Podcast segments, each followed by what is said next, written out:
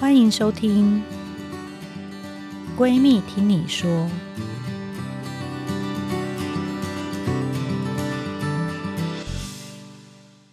大家好，欢迎来到《闺蜜听你说》节目，我是你的二条线闺蜜陈菁徽医师。这是一个致力于关注女性心理健康的 podcast。在下诊后呢，跟大家聊聊心里话。不管是你还在努力的备孕，想从一条线到二条线的你，或是一路上有许多心里话又不知道找谁说的闺蜜，我跟你一起在这边用最舒服的方式前往二条线路上的酸甜苦辣。今天我们的 topic 很特别，但是是最近。新闻上每天都会看到的话题，那可能我们也会再多邀请几位有经验的来宾。这位是曾经呢用代理孕母的方式生下两个小孩的林果妈咪。Hello，大家好，我是林果妈咪。对，那我认识林果妈咪是因为她之前自己决定要到国外去。请求代理孕母帮忙。那美国的医生有一些要求的检查啊、抽血啊，还有一些我要写的诊断等等的，所以我们才会在门诊结缘。就是我们也是很久嘞，也是啊，哦，哎，这也是两三年哦，三四年了哈，已经两两个小孩了，是是，分别是不同的代理孕母生出来的。嗯，对，比较特别的是我儿子啦，真不知道是我儿子是单纯还是单纯？他有点搞不清楚妈妈怀孕这件事。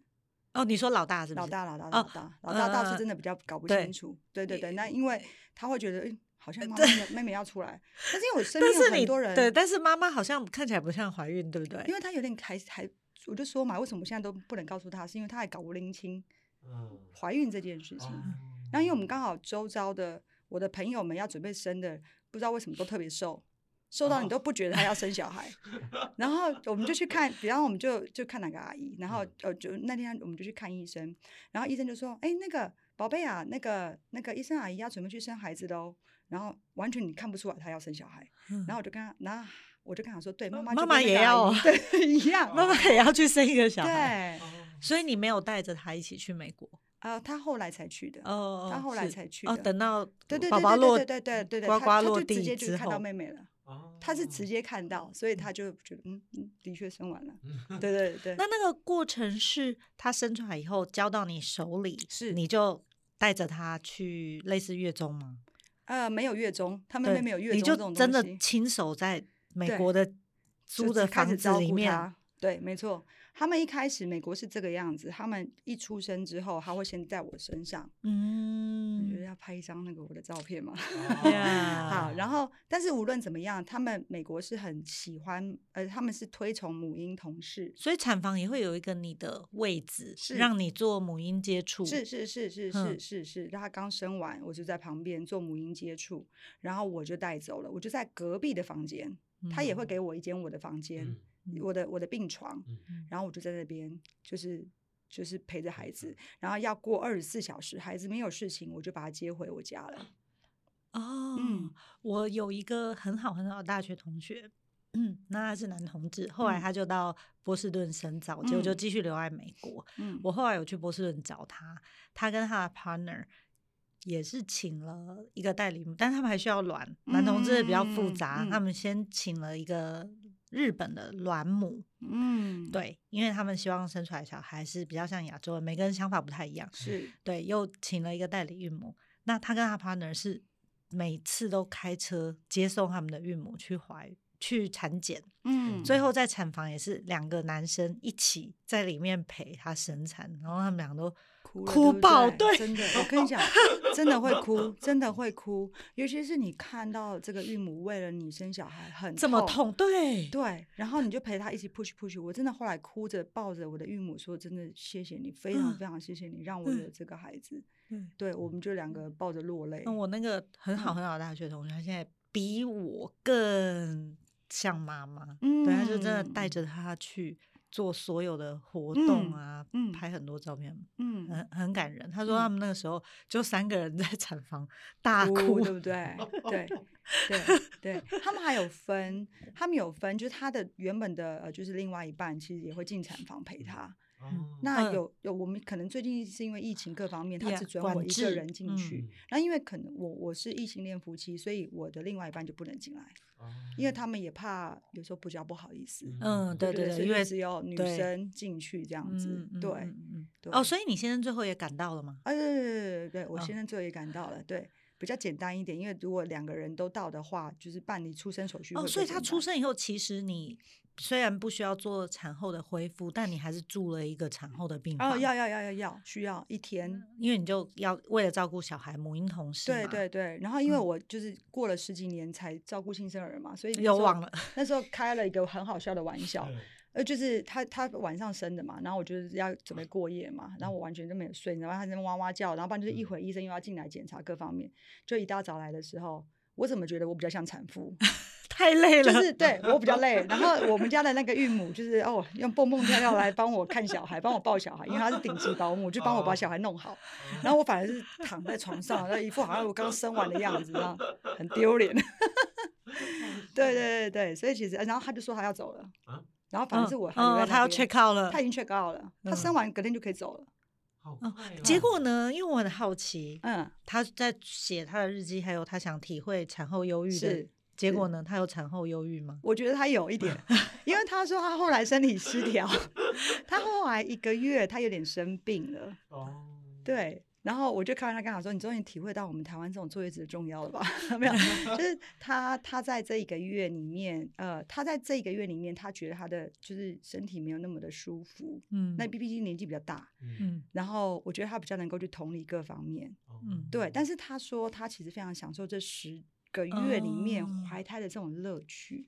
不过我们那时候有发生一些小小的尴尬的点，嗯，因为他一直生不出来，而且一直没有任何的产兆，我又很急着希望他赶快生，本人就一直 每天都寄发那种那个产前准备要生的那个瑜伽动作给他，所以整个 如果是婆婆这样子，是是还蛮烦的。后来后来，对我就是变成另外一个婆婆，然后后来后来她就。把他就告诉中介，中介来告诉我，不要再给他压力。真的，他比较体育成绩晚好晚哦，我们差点整整个整个晚。对对对对，因为他他不愿意催生，他他是自然主义派，他不催生，所以我就每天等，每天等，对，一直等，一直等，对，所以我女儿是比较晚生的，对，对，而且是最后一天一定要生，她才生。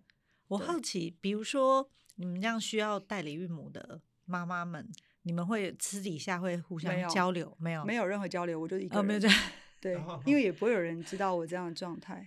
但是通常那边只要有台湾这边想要过去的，像我这样的，他们都会问我愿不愿意分享，愿不愿意给一些帮助，我都非常愿意。所以你有点像支持团体。哎，嗯，也就是有，其实也不多哎，一两个、两三个而已。那他们就会来打电话来自跟我聊一聊。需要什么？这样子沟通？对对对对对对对，没有什么。其实我觉得台湾并没有那么大。哦，没有没有没有没有，我没有那么那个。对对对，低调低调低调。但是我其实是愿意，就是只要你今天想要得到一些什么样的帮助的话，我是可以。可以协助，然后再加上我可能在那边也认识了一些人，嗯、对，可以比较快的可以接受到他们的帮助。你有听过去其他国家的故事分享吗？我只有听过泰国，嗯，那因为就是我刚刚讲的，就是现在好像已经没有了，嗯，那那时候其实泰国便宜很多，嗯、那时候是我那时候的，好像那一百万台币一百万就做得到了。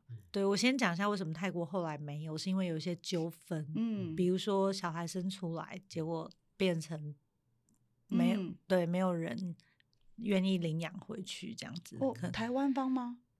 不是，不是，不是台湾，是泰国跟好像英国吧、oh, okay, 之类的。OK，OK，OK，OK，OK。那这边是我觉得其实美国相当大的保障，就是所有法律面对经过法院公证，而且包含了在最后他准备要生之前，我们还要经过所谓的亲生呃侵权侵权判决。对，就这个孩子出生是我的。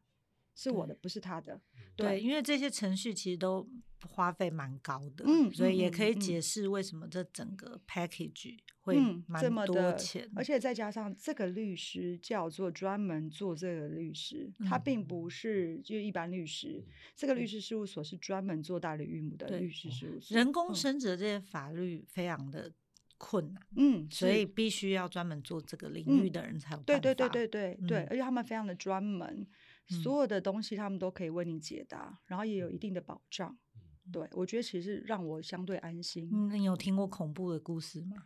那时候在泰国的时候，他们是说，就是我讲的嘛，就是那个孕母威胁，就是说，如果你。不不放我出去的话，我就跳楼自杀之类的。然后就每天，我我听到的是，就是说每天都活在，就是我们自己这种妈妈，就活在阴影之下，然后就对，怕她怀孕怀到飞去泰国，然后把她呵护的跟公主一样，是是是，就是你担心你对她的，她对你的孩子怎么样？我是听到是这个样子，嗯、所以我那时候其实就是蛮害怕会发生这样的状况，所以我就没有选择其他国家。嗯、对，我我这边的故事是我个案。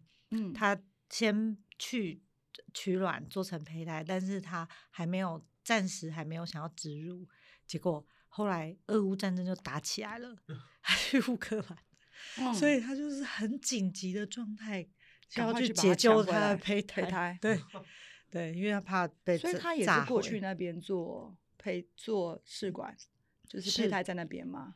是这样，可能呃，就每个人的想法不一样，也有人是用运过去的。嗯嗯嗯嗯，对。那最后我们当然还是有一些呃，网络上或是嗯，比较对代理孕母不够认识的人，他们有时候会问一些有呃，又问一些问题。对，比如说刚好问到邻国妈咪，有些人就会说：“哎，奇怪，你那么喜欢孩子，你为什么不领养领养小孩就好了？” 呃，应该这么说。其实我觉得，我们就讲的很直接、很直白的讲。其实我觉得我自己个人啦，我觉得我没有那么大爱。嗯，因为其实，嗯嗯，其实讲到底啊，其实我们我们都常常开玩笑就说，哇，那个孩子为什么有这个个性？然后我们就会跟那个爸妈讲说，还不是你以前应该也是这个样子吧？但有人跟你讲过这样子的提议吗？有有有很多，哦、对对对。那你怎么回复？我都直接讲，我没有那么大爱。嗯 我对于我不是我真的完全亲生的，我可以陪他一两天，陪他三四天。但是只要发现，举个例子好了，假设假设假设我今天的孩子很叛逆，嗯、很叛逆，各方面的时候，那自己生的自己养，自己的基因嘛，就自己吞，真的要忍耐吗？吞了。但是，但是我觉得我自己个人没有这么的大爱，我觉得我很认认真的面对我自己的个性。所以我觉得我没有办法做领养，这是第一个。第二个，就我我之前其实有认真的去研究过这件事情，领养领养的程序非常的复杂跟繁琐，嗯，对，所以我会觉得那个对我来说又是另外一个不一样的压力，对，所以我其实后来从头到尾都没有走向领养这条路，嗯，所以哦，对，因为其实领养它就是一个。我觉得比自己生还更重大的责任呢、欸。嗯嗯，是你刚刚讲到一个重、嗯、重点，就是其实我说的是大爱，其实也算是责任。因为其实你生养一个孩子，你其实你必须要照顾他。我们今天不要讲一辈子，至少到十八岁。嗯，而且其实你还是会希望第一个平安健康，第二个是对社会是有帮助、是有贡献。我刚才在跟 Hans 分享，我昨天只有睡三小时，因为我大儿子在闹别扭，真的很，其实很烦心。就是会啊，会啊，会啊。那如果假设今天他有一些东西，呃。除非我觉得我自己的呃修行境界已经到一个非常高的境界，那那如果他今天发生了让我很烦心的事情，那我还可以吞得下去。但是如果假设今天是各方面领养，maybe 你就会觉得是不是我做错什么决定？对对，自自己的没办法后悔。嗯嗯嗯嗯嗯嗯嗯。所以我其实很多人跟我讲，但是我后来就说我很忠于我自己。想要做的事情，嗯、你你还有想要再生第三胎吗？哦，没有钱了啦，我倾家荡产了。我跟你讲，真的，就只是开玩笑说啊，如果今天中了乐透或什么之类的，有人给我一笔钱，我当然愿意去啊。哦、对，但是我我原则上这个，所以你台湾所有的胚胎也都用完了？嗯，都全部都用完了，我全部都没了。你第一胎跟第二胎代理孕母这中间又在台湾做试管婴儿，医生会劝你 也不要再做了吗？呃，因为那时候在台湾，我还有胚胎，哦、所以我所以你就想说，我来把它植入完，对对对对对，把它弄完用完，但都没有成功。对对，嗯，所以真的，呃，领我妈咪的状况看起来，真的就是子宫的问题，没有办法自己没有办法接受胚胎。除了子宫之外，其实我那时候有做过另外一个叫做白血球什么免疫的一个，嗯嗯嗯我跟我先生的那个哇染色体。哦、很相近，对，非常相近，嗯、对，就是五成都一样，嗯，嗯对，所以也有可能是这样的排斥，是，然后再加上，其实我曾经还就是有那子宫外孕。啊，我我我胚胎长最漂亮就是子宫外孕那一次，你真的很命运 多舛呢。我的输卵管有一边是不行的，酷不酷？就是对，你是行走的不孕症教科书，真的真的啊，就是我都觉得，而且你你刚刚讲到什么针我通通打过，而且我超能打针的，什么肝素我都自己打，什么针我都是全身都可以打，对。都都可以自己打，对，就是，而且我还有相当大的程度的那个正向代表，我还可以这么开开心心的这样做这件事。嗯、所以你刚刚讲到说，有一些人也会找你咨询，他心中想要找代理孕母的时候，你都会跟他们说什么？我会说，第一个部分，你必须要有非常强强大的正向能量，因为就是我刚刚提到的，他在远在另外一边，你必须要相当信任他，哦、对。非常信任哦，不然你的心里面会很很嗯，他今天吃什么？很揪，很揪。他？其实你自己怀孕也没吃多好啊。今天过得好 吗？那他会不会怎么样？什么之类的？你必须要百分之百信任他。对，就是你既然做了这件事情，那如果你没有办法过这一关，我都会觉得。你彼此都会是一个，而且你要忍住传简讯啊！你看，你会，我，我都我我跟你讲，我超忍住的，你知道吗？对我我每次都是很想传，然后后来是忍住，打完然后又删掉的。对，所以我第一个动作是，我会跟对方说，你必须要有相当强大的那个心理层面来去面对这件事情，嗯、而且这件事情是我自己认为是远比。我我常常在讲一件事情，你自己做的事情都简单，你能够自己做的事情都简单，对。但是你今天是要让别人做，而且你还要去信任他，而且是远在那么远的地方的时候，嗯、你必须要有强大的心理能力、能量来去抗衡。对，嗯、这是第一个。那当然，第二个就是其实还有家人的支持。嗯，无论结果如何，因为他们其实很有可能五个月就停胎，或者是六个月停胎，他一开始都跟你讲的很清楚，怀孕本来就没有所谓的百分之百这件事情。直到孩子落地，才是真正完整完成了这个 package。其实他愿意帮你怀孕，他自己也承担了部分的风险。没错。然后第三个，我其实还是真的很正面的跟大家讲，嗯、一直以来都要怀着一个感恩的心。嗯、就是他并不是，虽然他是有拿所谓的营养金各方面的，但他并不用一定要为了你来去做这件事。就像刚刚陈医师讲的，怀孕一定有风险。对，对，所以他愿意为你承担这个风险，你必须要非常感谢他。那因为这样的感谢，各方面的循环，我就常常跟，就是可能有人来跟问我说，我就说这样的循环会是好的，嗯，那才会成功，嗯，对对，对，所以我通常都会讲这三个层面。如果你觉得你自己都 handle 得了，那我当然就非常鼓励你过去。对，那因为我是一个人工生殖的医生嘛，嗯、所以当然也会有长辈或是比较保守的团体会说，嗯、这就很一个很不自然的。如果、嗯、如果注定生不出来，就是生不出来。为什么你们要去用这种很不自然的方式？针对一些反对的声音，你你有没有什么？你有没有什么想要分享的想法？如果你听到一些比较不友善的态度，OK，其实我应该这么说好了。我觉得，呃，我我自己个人啦，是觉得说，可能可能也是活到这个岁数了。其实我没有去很在意旁边的人的一一些想法，各方面的。但是我只能说。其实每个人的想法都不一样。你们这些一直来问我们啊，你就不能生就不能生啊？老天就是这样子的做，你要怎么样？但是我就是想生，我就是想要有孩子啊！你真的？你是这样回吗？啊，对，没有，我都会跟他讲。哦，哎，我告诉你一件事哦，我我最遇到最让我最不舒服的是，我的老大是心脏病痛。有朋友跟我说，嗯、你看吧，就叫你不要生，你就偏要生，来生了一个心脏病痛，你看。你看，不就是让你，你看就是让你这么 辛苦，让你这么这么遭罪受，你不生小孩，这样不是很好吗？我那时候超难过的，我那时候其实非常难过。但是我后来可能呃年纪大了嘛，修行到了，就是我后来去想一想，上天会给每个人不一样的任务，嗯，但是我就不用去理会他想什么。但是如果要我现在来想要去告诉他，我会心平气的告诉他，但是我真的很爱孩子，我就是想要有孩子。而且其实你已经经历 N 次任务了，是。是然后我觉得我、嗯、我可以做得到，但是我我说真的，我罪是我在受，也不是你在受啊，嗯、你在那边跟我在那边搅和是不是？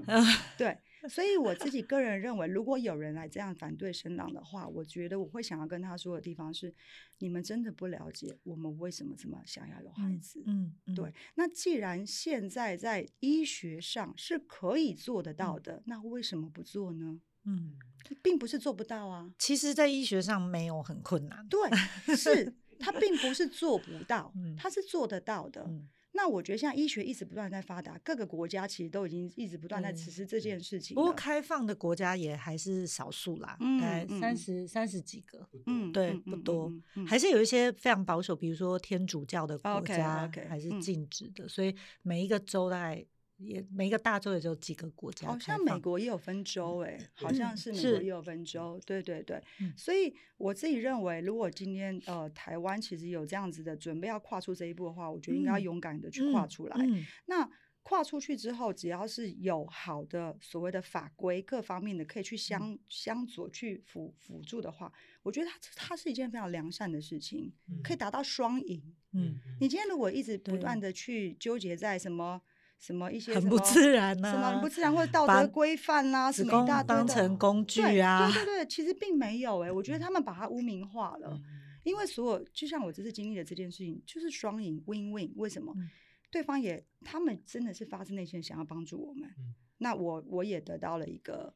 好的孩子，或者是各方面的，那我也努力的教养我的孩子，让这个社会更好。嗯，那为什么不不不执行呢？其实有勇气去做这件事情的人，应该都会把孩子顾得很好。没错，我常常其实都在想一件开玩笑的事，我就说老天有，我有时候会想，老天对我真不公平。我明明能教、能养、能带，又能，就那为什么让我经历这一段的过程？对，所以其实我们刚才讲到前面一段，就是。他们不懂得我们为什么这么想要孩子，嗯，对，我们明明就能教能养，就像我们现在出生率这么低，但是其实我们明明就是很想生的那一群，那为什么不能用法规来让我们多生一些孩子呢？对，现在就是想生的人生不出来，对，能教的人生不出来，可以生的人不敢生，啊，对，目前台湾大家是面对这个状况，没错，没错，没错，嗯。我们今天非常感谢林果妈咪跟我们分享她这么宝贵的经验，然后也相信大家听完就知道说，原来找代理孕母的人是这样子的心情，其实他是很想要自己生小孩的。嗯，那我知道大家最近对这些议题都非常的好奇，所以我们未来呢也会不定期的再邀请有人工生殖的经验的。名人啊，或者是贵宾啊，过来跟我们一起分享。欢迎大家继续订阅二条线闺蜜陈菁徽医师粉丝，还有 YouTube 频道，以及上我的粉丝专页留言给我，或是透过节目说明栏的闺蜜树洞分享那些想要跟我们一起聊的话题。如果你对于最近的新闻还有一些感到好奇的地方，或是不懂的地方，都可以留言给我，我们会找有相关经验的个案过来跟我们大家一起分享。也欢迎大家继续 follow 我们。谢谢林果妈咪，谢谢谢谢大家，谢谢，好感动哦，谢谢，谢谢谢谢。